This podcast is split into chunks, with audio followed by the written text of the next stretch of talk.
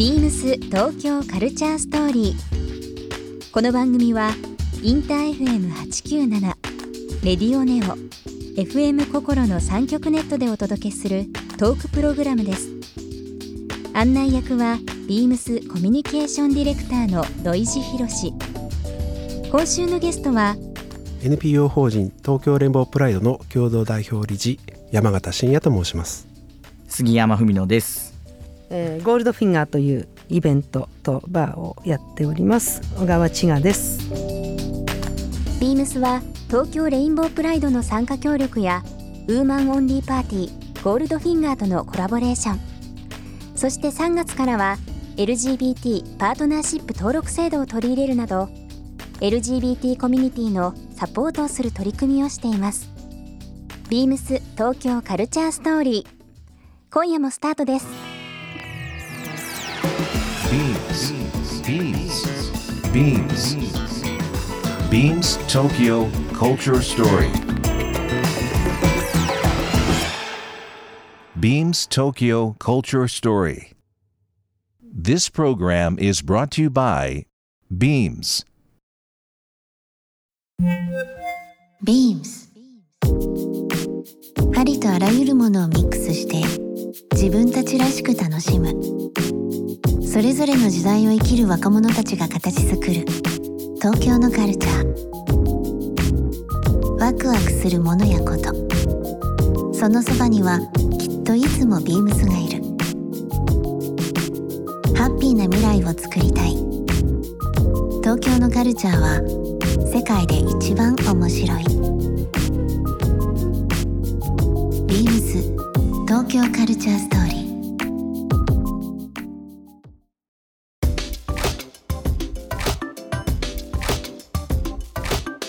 ゴールドフィンガーありますけども、えっ、と2丁目のねバーはええ。っ、とそんな前じゃないイベントは27年ですけど、うん。バーを始めたのは10年前です。10年前になりますか、え10年ってまあ最近というイメージですけどまあ。えまあまあ最近じゃうん。でまもともとそのモーテルっていう名前でやってて、5年ぐらい前から今の場所に移ったんですけど、うん。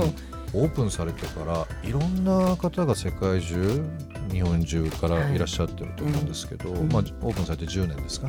そうですねバーは10年ですね。ここ10年で変変わったわりましこととかってあります？た。あどういったところですか、うーんまあうんそうですね。あのもう街が明るくなった、うん。人も明るくなった？という、街も人もあのまあ私はいい傾向だと思うんですけど、あの昔はね、えーオープンした10年前は一応そのウーメンオリのパーティープロデュースなので、ええええ。ー、とほぼ毎日女性オンリーのバーだったんですよ。なるほどなるほど。うん。うん。で週に1回男性入れる日みたいなのが今もう逆転して。逆転ですね。あそ逆転なんあの女性オンリーは土曜日だけです。ああそうなんですか、っていうのはまあそれは大きい違いですよね、うん。うん。まあいろんなまあそこにね至るまではいろんなことがあったんですけれども、うん。今の場所がまああの前はいわゆるスナック的なビルの2階だったので今1階の角だしすごくオープンなね、オープンエアみたいな感じでうんうんうんやってますし、あとは変な話月曜日が FTM バーというのをトランスジェンダーの日ってやってるので FTM ってフィあ FTM Female フィ to Male。Fe male to Male 女性から男性にまあ移行したって、まあ、僕みたいな、うん。LGBT の T ですね、はい、うん、そういう日も設けてあるのでなるほど。うん、あと外国のお客さんもすごく今ああ本当にまあ原宿もそうなんですけど新宿もうすっごいですよね、今うん。本当にいろんな国からいらっしゃってますよね。あのまあ、2020ももちろん、はいまあ、直前ですけども、まあ、それだけじゃなくて、まあ、ここ本当ビームスで考えるともう5年10年でもう何倍ですかね、うん。あのお客様海外の訪日客っていうのが非常に増えてまして、だからビームスジャパンのあのお土産屋さんはい、お土産屋さんビルっていうのはうん。すごく分かりやすくて、そうなんですよ、ね外国の方当初その外国人の方だけになんか情報っていうのは全く考えてなかったんですよ、うんうんうん。どちらかというとその対局にある日本の人に日本の文化っていうのを改めて知っていただこうということで、えーまあ、民芸工芸をフィルターじゃないですけど、まあ、それいうのを知って、えーまあ、いわゆる田舎と言われているようなところっていうのにもすごく面白いところある、うんうん。僕なんか田舎育ちなんで、まあもういち早くちょっと東京とか大阪とか出たいっていう気持ちだったんですけど、うんうんうん。パッと今振り返ると、うんもうお宝の宝庫っていうか、今のばっかり、あの島根の出雲市ってとこなんですけどね、本当田舎ですけどでも出てききたからわかるんだ。出てきたから分かる、うん。結構そういうバイヤーとかうんディレクターいるので、うん。改めて、まあ、海外とか行っていいなと思うものをこうやって見るとメイドインジャパンだったり、うん。えこれどこのみたいなのが結構多いので、改めて日本をブランディングしようっていうので、はい。まあ、ああいうジャパンを作ったんですビームスジャパンで、うんまあ、その中に千賀さんの商品もさせていただいてますけど本当にそういったものを含めて、まあ、東京のカルチャー日本のカルチャーっていうのを、まあ、あそこアンテナにしてやっていこうかなという意味でちょっといろいろご参加ご参画いただいておりますけども。千賀さん。86年、7年にロンドンこう街的にというか、まあ、都市で都市国でもいいんですけど、すごくこう自分に影響を与えてくれたスポットあそれはあ、まあ、そういう意味では86年87年に行ったロンドンですね。うん。もうそこですごくうーん、まあ、なんで行ったかっていうとあの、まあ、文文化服装学院に行ってて駐在して、えーちょっとか自分の中でモヤモヤして、あの海外に出たいなっていう思いで。うん。もう飛び出していった感じだったんです当時のけどロンドン、まあ、今もねすごく刺激的な街ですけども、うん86,7年なんかもう行ってみたかったですいよねやー面白かったですよ。うん。ん、あのーそれこそでも当時も別にネットもないんで、面白い人と知り合いでも知り合う人がねもうほぼほぼゲイかビアンだったの。ああそうですか。当たり当たり前に、うんうん。当たり前にね、うん。それがやっぱりまあそういう意味で考えると今の日本よりもまあ進んでるっていう言い方はちょっとあれですけど、うん。まあ違ってたかなととは思いますね。うんなるほど。うん。ビームス東京カルチャーストーリー、えーここで一曲、えー今日はですね千賀さんに選んできていただいております、えー、千賀さんの曲のご紹介の方よろしいですか？はい、えーグレース・ジョーンズ「ラビエン・ローズ」えっ、とですねあの私1986年ロンドンにいたんですけど当時よく聴いてた曲なんですがあのもうとにかく彼女の当時はもう衝撃的で黒人だけれども、まあ、あのハイブランドのモデルやったりですね。もう今見てもスタイリッシュな PV とあのなんといってもあの角刈りですね。角刈り。もうあんなもうかっこいいもうなんだろうもうジェンダーとかいろんなものを超えてあ素敵で憧れてた憧れてる人です。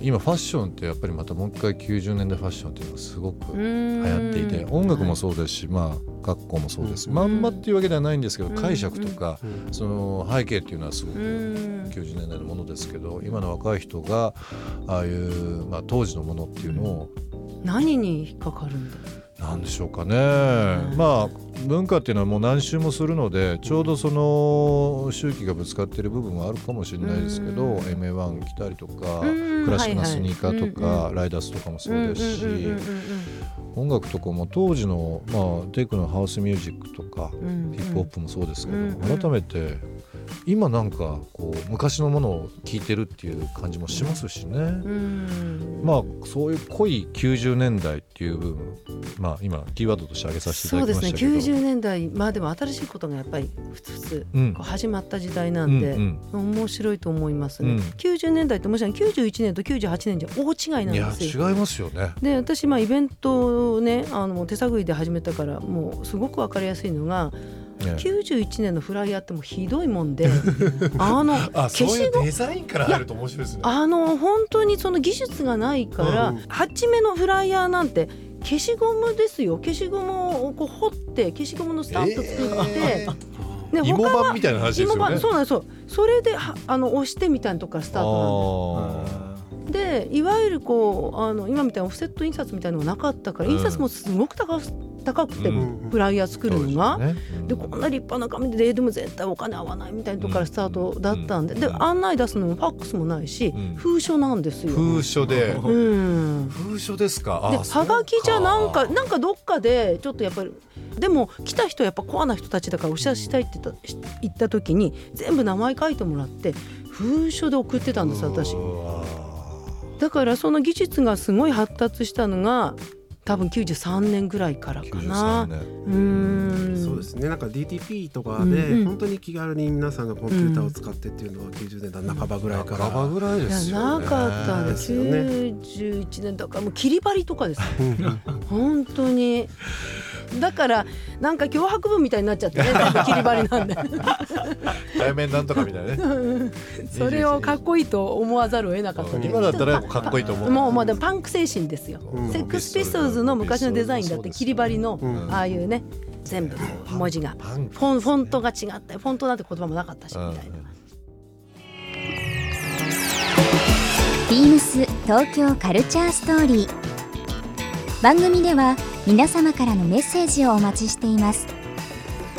メールアドレスは beams897 アットマークインター FM.jp ツイッターはハッシュタグ beams897 ハッシュタグ beams 東京カルチャーストーリーをつけてつぶやいてください。